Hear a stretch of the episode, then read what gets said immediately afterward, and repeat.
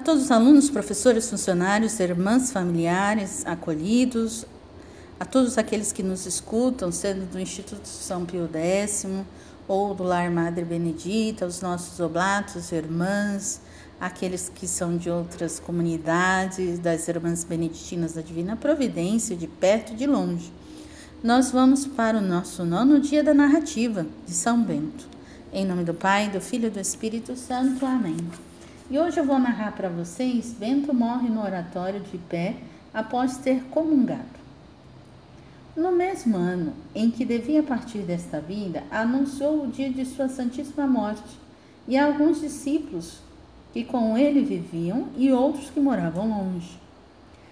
Aos presentes acrescentou que guardassem em silêncio o que ouviam, e aos ausentes indicou qual o sinal que receberia quando sua alma saísse do corpo. Seis dias antes de sua morte, mandou abrir a sepultura. Pouco depois, atacado de febre, começou a ser atormentado pela violenta temperatura. Como dia a dia se agravasse o mal, no sexto dia fez-se levar ao oratório pelos discípulos.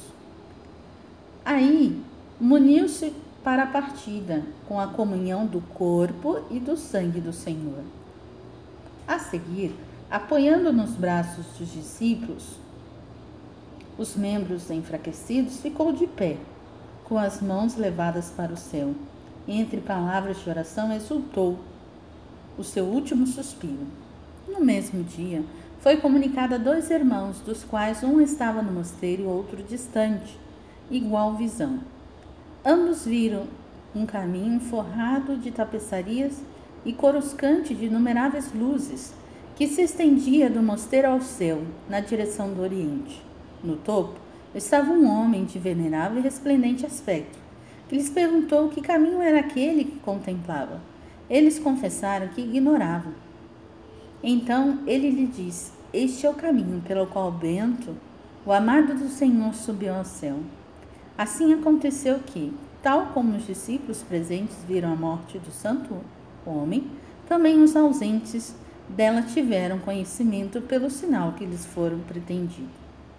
Foi sepultado na capela de São João Batista que ele próprio construíra no lugar onde ficava o altar de Apolo, por ele destruído. E São Bento interceda por nós.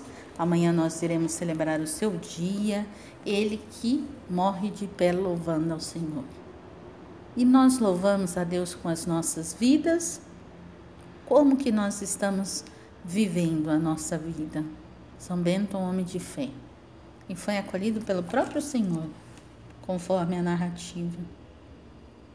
Que nós possamos cada dia mais, fundados no Ora et Labora de São Bento, vivermos a nossa vida na oração e no trabalho. Rezemos o exorcismo a São Bento.